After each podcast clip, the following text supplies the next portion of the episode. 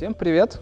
Рады приветствовать вас в очередном выпуске bookclub.net. С вами бессменный ведущий Андрей Медведев, это я, и Роман Щербаков. Привет, это я.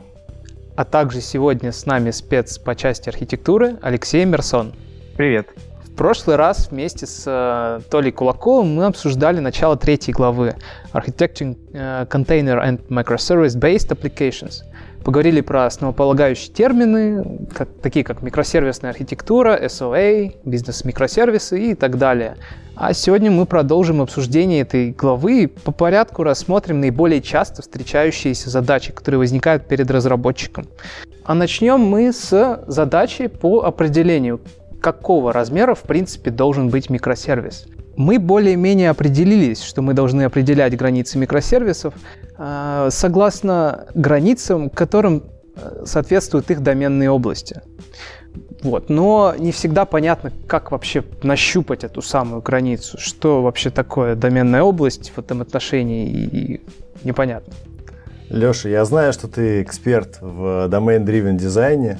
Можешь нам немножко подсказать, с чего начать? Может быть, есть какой-то, не знаю, топ-набор, там, топ-10 правил, с чего начать э, выделять контексты, или там, как понять, где и границы, или это вообще нереально сделать?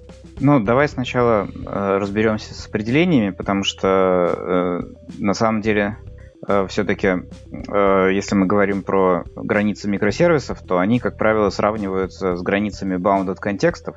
А bounded контексты и э, домены — это разные вещи. Если почитать э, книжки, то там смысл в чем? Когда мы говорим про домены и поддомены, э, то мы говорим о э, области постановки задач. То есть это, грубо говоря, там э, э, реальный мир, который там поделен на какие-то области. Э, мы взяли какое-то, я не знаю, там, оформление заказов. Да? Вот если мы возьмем реальные бизнес-процессы, то оформление заказов это будет subdomain э, orders, что-нибудь такое. А bounded контекст это область, э, как это там, solution, э, то есть область решения. Э, то есть bounded контекст это то, э, это граница нашей модели э, доменной будет. То есть модели, с помощью которой мы будем моделировать те процессы, э, для которых мы пишем э, софт, микросервисы. Вот. Э, это довольно такая туманная история, э, философская в чем-то, но тем не менее. Поэтому, э, да, когда мы говорим про границы микросервисов, лучше всего говорить о том, что они каким-то образом соотносятся с границами bounded контекстов. А вот каким образом, ну, если почитать как раз ту самую книгу, про которую мы сегодня собрались поговорить, там в абсолютном согласии с общепринятой теорией э, говорится, что микросервисы, э, как правило, э, либо меньше, либо равны э, bounded контексту соответствующим. Э, почему меньше? Потому что микросервис может быть, э, ну, то есть мы можем более гранулярно разбить микросервисы, нежели э, bounded контекст. А, а почему не больше? Потому что э, bounded контекст это фактически единица связности, то есть это, грубо говоря, та область, в которой все э, сущности доменной модели будут иметь высокую связность между собой.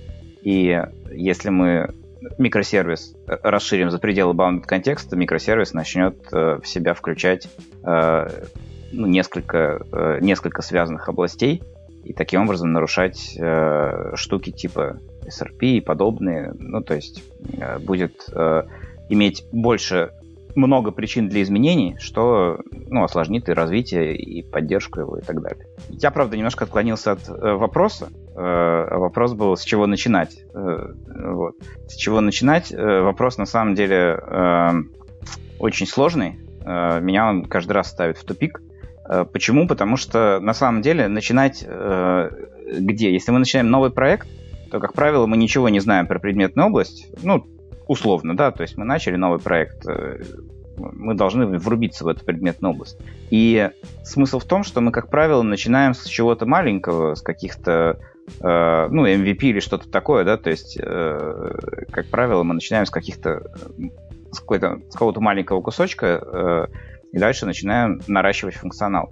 Поэтому и наша предметная область э, растет итеративно, и смысл в том, что как правило, начинается не с того, что у нас уже есть огромная какая-то модель, которую нужно раздробить на контексты, а начинается с маленькой модельки, которая начинает расти, и главное, этот рост Э, контролировать и вовремя как раз делить на области. То есть нужно отслеживать, когда что-то пошло не так, когда мы начали слишком многозначными э, терминами обозначать какие-то сущности, и вовремя это делить на какие-то границы. И, и даже если мы не делим на границы физические, то есть, допустим, мы начинаем с какого-нибудь монолита, да, начинаем с монолита, и потом потихонечку начинаем из него э, микросервисы вычленять по мере эволюции нашего софта, то как бы даже если мы начинаем с монолита, мы должны все равно границы на уровне namespace, каких-то модулей все равно ну, каким-то образом обозначать, чтобы потом не получилось, что у нас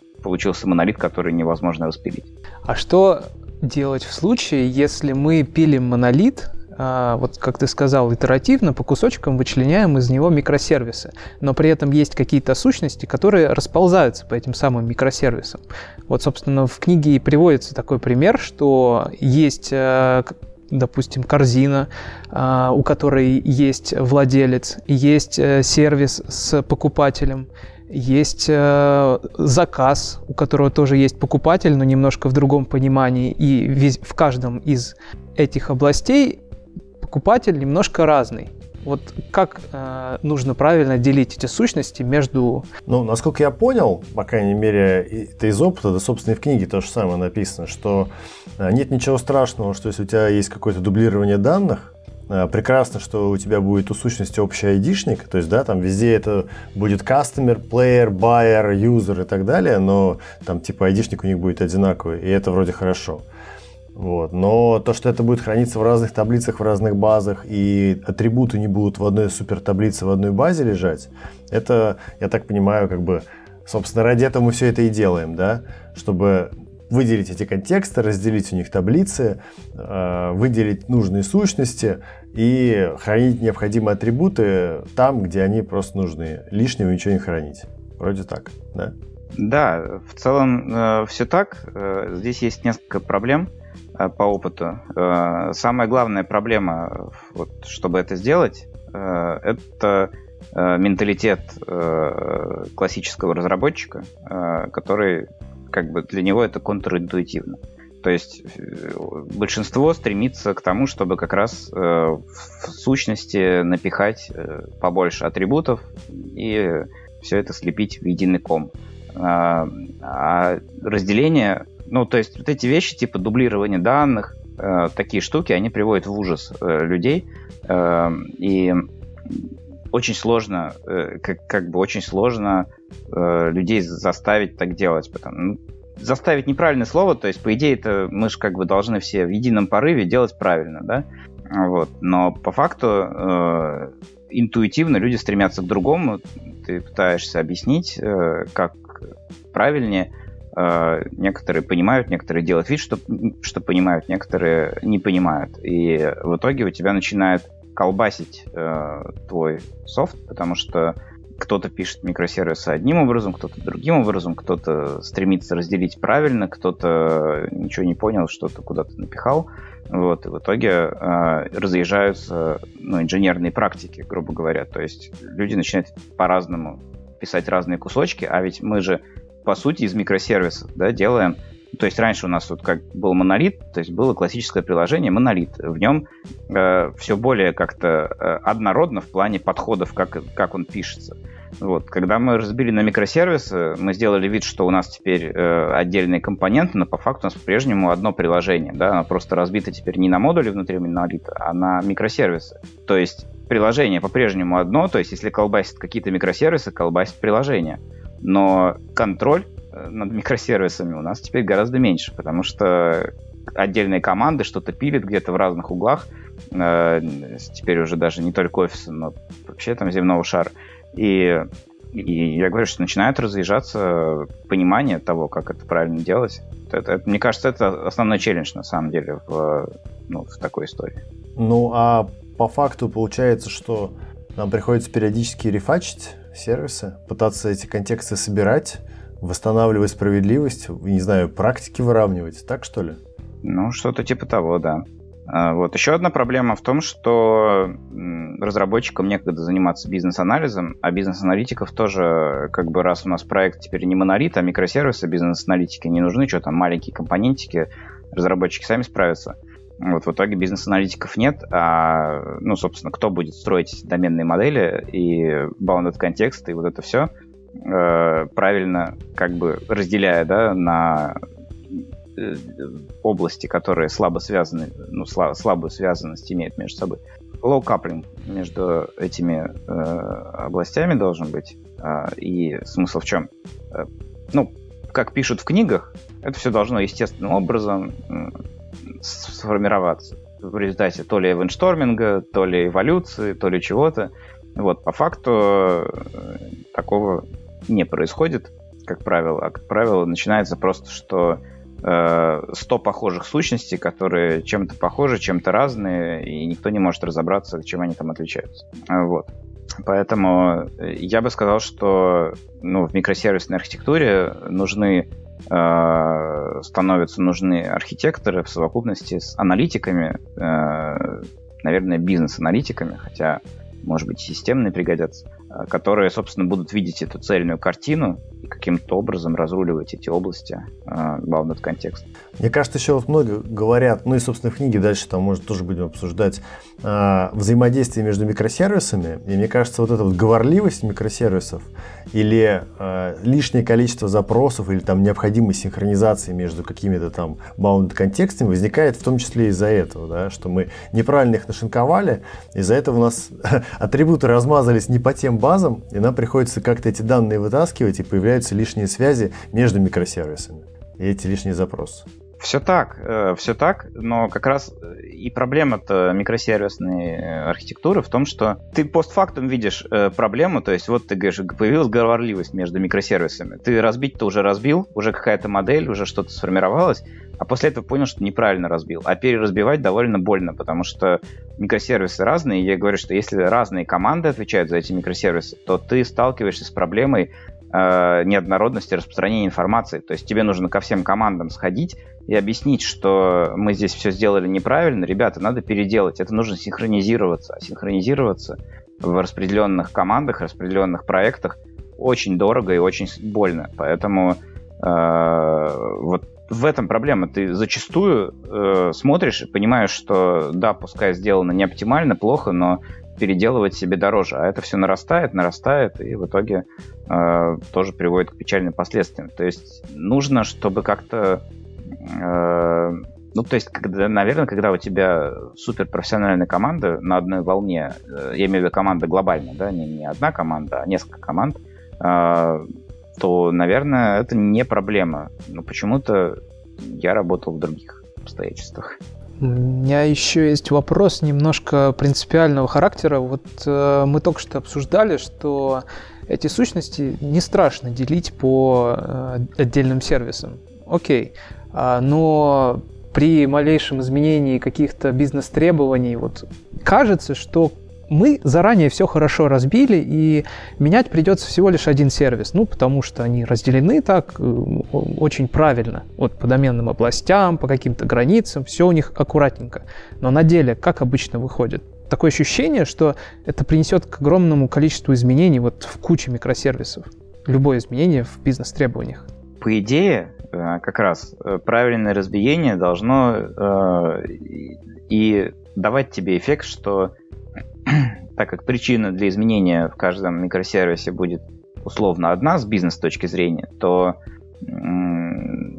разные э, ну, ты же сейчас говорил, я так понимаю, да, про какие-то продуктовые истории, что какие-то продуктовые требования приводят к изменению в микросервисах. И по идее, как раз, правильное разбиение должно тебе давать эффект, когда э, продуктовые истории точечно влияют на микросервисы и не требуют э, каскадных изменений по, по, всем, ну, по всему твоему э, приложению. И, собственно, э, ну, есть такой набор как бы эвристик, да, набор признаков, когда у тебя плохо, э, плохо поделены микросервисы. И как раз один из самых явных признаков это когда э, у тебя, чтобы внедрить какую-то фичу, тебе нужно озадачить 5 команд. Э, в каждой из них нужно сделать изменения. Это значит, что что-то не так, потому что Э, ну, как минимум, э, это могут быть, как сказать, ладно, если это независимые изменения, то есть, грубо говоря, ты каждой из команд ставишь совершенно четкую независимую задачу, они параллельно работают, никак не мешают друг другу, и в итоге все это выкатывается, ну, как, как eventual result какой-то получается, то есть, э, когда команда, каждая из них сделает работу, неважно, но когда все сделают, тогда фича заработает. Это еще ничего.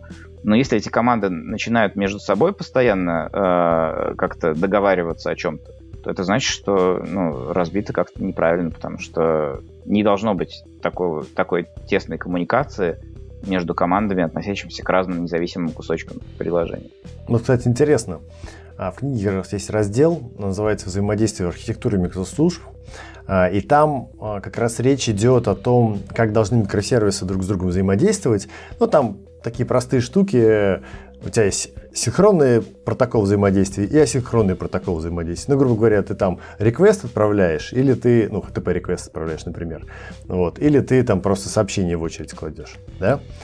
А, но при этом, ну, как бы, если вот это возвращать обратно в тему про bound контексты, а, получается, что если bound контексты хорошо разделены, то тогда у тебя HTTP реквестов мало, потому что тебе нужно мало синхронных реквестов делать, потому что это как раз сильная связанность. Если у тебя все хорошо развязано, то тебе такие реквесты по сути не нужны. Вот. А если у тебя все хорошо развязано, тогда ты легко внедряешь асинхронные взаимодействия, да, то есть просто очереди какие-то и там сообщения. И тогда получается, что Действительно, каждая команда может свой кусок работы взять, и у них на входе и на выходе есть просто контракт. Они знают, что им в очередь положат сообщение, они должны будут его обработать и что-то с этим сделать. И все, если я правильно понимаю. Правильно ведь, да? В целом, да. да. Э, проблемы начинаются, когда с точки зрения бизнеса, например, тебе нужно обеспечить транзакционность э, каких-то вещей, которые происходят в разных э, слабо связанных контекстах. И ну, то есть, на самом деле, успех э, любой архитектуры, любого приложения э, лежит и в коммуникациях между бизнесом и э, ну, технарями, скажем так, да, то есть архитекторами, разработчиками. И в том, соответственно, как... Э, то есть здесь может быть как бы война, а может быть дружба. И в зависимости от этого э, все или понимают э, друг друга и какие-то компромиссы образуются, либо, либо нет. Вот интересно, ты сейчас говоришь про то, как бизнес взаимодействует с разработчиками. Ну, в общем, такая вот эта одна большая команда, мы вместе все делаем. А по факту, э, ведь софт получается такой, какая структура есть в компании. Ну, закон конвея. Да, и, кстати, в книжке тоже целый абзац даже этому посвятили, даже ссылку привели, что мне очень нравится, э, и даже и подкинули идею хорошую, что, но это не означает, что нужно всегда действовать так, а это означает, что вы можете немножко напрячься, подумать, какой бы софт вы хотели получить, и попробовать вокруг него сформировать команду, организацию, взаимодействие между командами. И говорят, ну, в книжке, ну и мой опыт тоже практически это показывает, что в целом иногда компании меняются из-за приложений, которые они делают. То есть такой закон конвейера в обратную сторону получается. Все так, все так. Не, на самом деле, ну, закон конвейера действительно очень э, мощная история. Э, это действительно очень, очень, очень важный, один из самых э, ну, ключевых законов, ключевых механизмов, которые влияют на, на софт, на бизнес-процессы. И один из самых, мне кажется, не... Короче, многие его недооценивают, я бы сказал, или даже не знают, но при этом по факту именно он работает. Э, на самом деле, я не помню, ты вроде сказал определение, но я на всякий случай повторю, там просто есть разные, э, ну, как бы ходят разные вариации, но, насколько я помню, изначально закон э, Конве звучал так, что э, программное обеспечение повторяет структуру коммуникации внутри компании. Действительно, и в обратную сторону работает, то есть, ну, это очевидно на самом деле, что если э, ты делаешь софт, который каким-то образом препятствует коммуникации, например, каких-то людей, или э, ну, ставит их, я не знаю, в какое-то э, обкладывает их какими-то правилами. Э, ну, то есть, грубо говоря, так, если представить такой пример, ты сделал софт для диспетчеров каких-нибудь. И, этот софт для диспетчеров, как только они отвлекаются, ну, что-то там, я не знаю, штрафует их. Э, и они перестают э, отвлекаться, общаться с друг с другом, и меняется структура коммуникации. Вот. Или, например, там, ну, какое-то через софт делаешь какое-то взаимодействие с руководителями, которые, например, блокируют неформальные связи, и в итоге люди перестают там, ну, коммуницировать с одними людьми, начинают коммуницировать с другими, что-то такое. Интересно. А, ну что, сегодняшняя беседа выдалась очень содержательной. Спасибо тебе, Алексей Мерсон, за то, что ты с нами поделился своим опытом и рассказал столько тонкостей про микросервисы. Будем рады тебя видеть еще снова. Заходи на огонек. Спасибо. Обязательно зайду. А в следующем выпуске вместе с Алексеем Мерсоном мы продолжим обсуждать наиболее насущные проблемы разработчиков микросервисов. В частности, мы поговорим о том, как лучше настроить коммуникацию между клиентом и микросервисами, с которыми он общается. Поговорим про полезные паттерны, которые нам в этом помогут, API Gateway, какие-то другие подходы, их плюсы, минусы и все другое полезное прочее. Присоединяйтесь, будет интересно. А сейчас всем пока. Пока. Пока.